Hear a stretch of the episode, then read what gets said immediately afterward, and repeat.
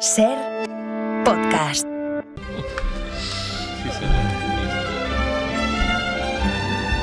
La gran aventura de la historia. Con el profesor Rufo.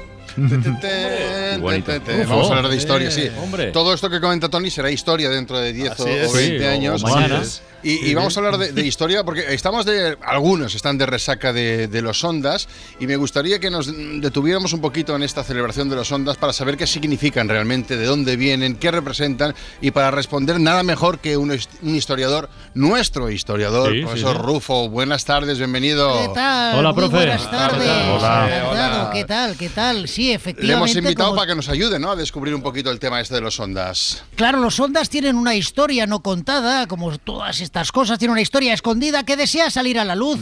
Y eso es lo que me dispongo a hacer, con rigor. No, Bueno, nunca. ya sabéis, sabéis que sabéis que mi lema es el historiador blandengue le detesto. Sí, señor. Pero, bueno, ese, ese historiador que está todo el día en la biblioteca ahí contrastando ya, información. Aunque esté, aunque esté un rato en la biblioteca, a mí ya.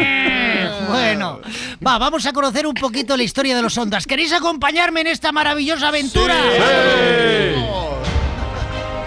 Se os va a pasar el entusiasmo, ya veréis. Seguro- Bueno, los premios Ondas, poca gente lo sabe, pero atención, datan de la Edad Media. ¿Qué dice? De, sí, sí. De hecho, cuando empezaron a otorgarse los premios Ondas, solo se daban a hombres. Ya estamos. Las mujeres no tenían derecho a ganar un Ondas. En esa época la SER no era tan, no era tan No, de no, no, izquierdas, ahora. ¿verdad?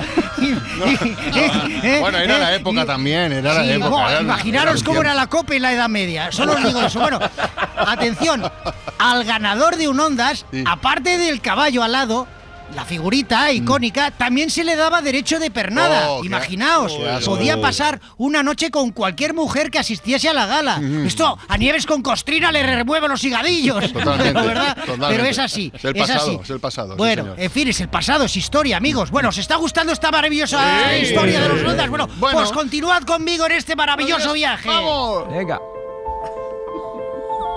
Ese primario.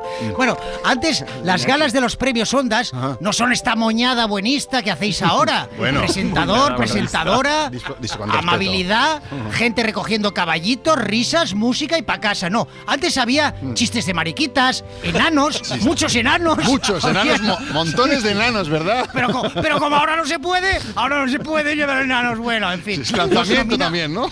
Sí.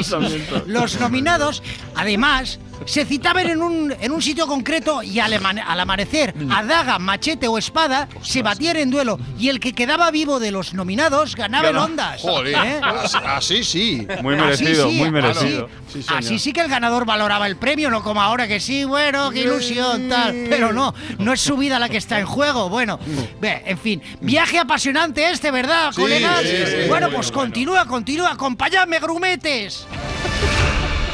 Grumetes. No sé si es grumetes o brumetes. Gurumetes, Grume- de gurú, gurumetes. En, mis, en, los, en, los, en los documentos que yo estudio pone brumetes. Gru, Pero bueno, gru, como, como el de los Minions. Como el de Gru, gru. Como Vamos a, los ondas. La Ojo, ondas en el Renacimiento. Tuvieron un gran esplendor en el re- en Renacimiento, como Ah. todo, ¿no? Mm. Ganaron el ondas gente como Tiziano, Da Vinci, Miguel Ángel, Toma, Manuel de eh. Falla. Vaya, ni, Manuel de Falla. con, sí, sí. Con todos los respetos, con todos los respetos para Carlos del Amor o Coquemaya, no es lo mismo, No, es lo bueno, mismo. Vale, en fin, bueno, con todos los respetos, coño, pero no me vas a comparar con Miguel Ángelo. No, es que no, no es lo mismo. no, no. Bueno, cogedme de la mano bien fuerte que nos Va. vamos a la revolución industrial. Ostras. ¿Qué pasó entonces? La revolución industrial en los ondas marcó un gran cambio, sobre todo en, eh, en la confección de la icónica figurita, el caballo alado, Mm. ya que la SER le pidió la fabricación a unos altos hornos de Bilbao. Ah. La figurita pasó a ser de acero forjado, medía 6 metros de alto Hola. y Opa. pesaba 12 toneladas. 12 toneladas de acero. Y bon peyote. Sí, Sí, sí. No, de hecho, de hecho, durante esos años, la gala de los Ondas quedó bastante desangelada, ya que muchos premiados Claro. renunciaban a venir a buscarlo. Normal, normal, ¿no? normal. Normal. Bueno, a ver, qué pena, pero llegamos ya al fin de esta maravillosa Sí, aventura. qué pena. ¡No os lo perdáis! ¡Qué rabia!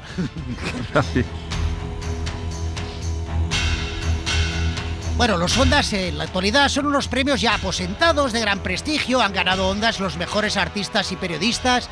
Ya no tienen la épica de, bueno, que tuvieron antaño, pero es indudable su influencia, ¿no? Pero ahora lo que más se disfruta, lo que más disfruta la gente de los Ondas, ¿para qué nos vamos a engañar? Es el After Ondas, ¿no? La fiestuki De después. que se organiza de- sí, lo de después después. de la gala en alguna discoteca. Eh, eh, eh, eh, Iñaki, Iñaki. Yo no he ido nunca. Muy en el, que, en el que, bueno, ahí, bueno, los asistentes amparados por la privacidad del evento, pues agarran unas chuzas de tomo y Bueno, lomo. bueno. Y cuidado, y cuidado, con respeto, porque ¿eh? el derecho de pernada que contaba yo antes sigue vigente. No, Nadie no. lo sacó de los estatutos, amigo. Anda. Y me consta que aún hay gente que discretamente hace uso de este vacío legal. Bueno, ayer lo hicieron. Bueno, nada Pero- más, pero hasta bueno. aquí la historia. pero Sí, ¿esto así, qué es? así, Pero esta es acusación así, así. Rufo. Hasta aquí la historia. Ya digo yo que no. Sí, sí, a mí sí. el historiador blandengue, eh, ya sabéis. Bueno, bueno, eh, en eh, fin. el programa no se hace responsable de las opiniones de Rufo, ¿eh? Hemos de No, decir. bueno, no hace falta, no hace falta. Bueno, hasta aquí la historia de los ondas, amigos.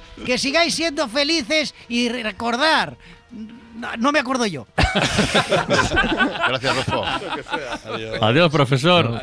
Adiós. Para no perderte ningún episodio, síguenos en la aplicación o la web de la SER, Podium Podcast o tu plataforma de audio favorita.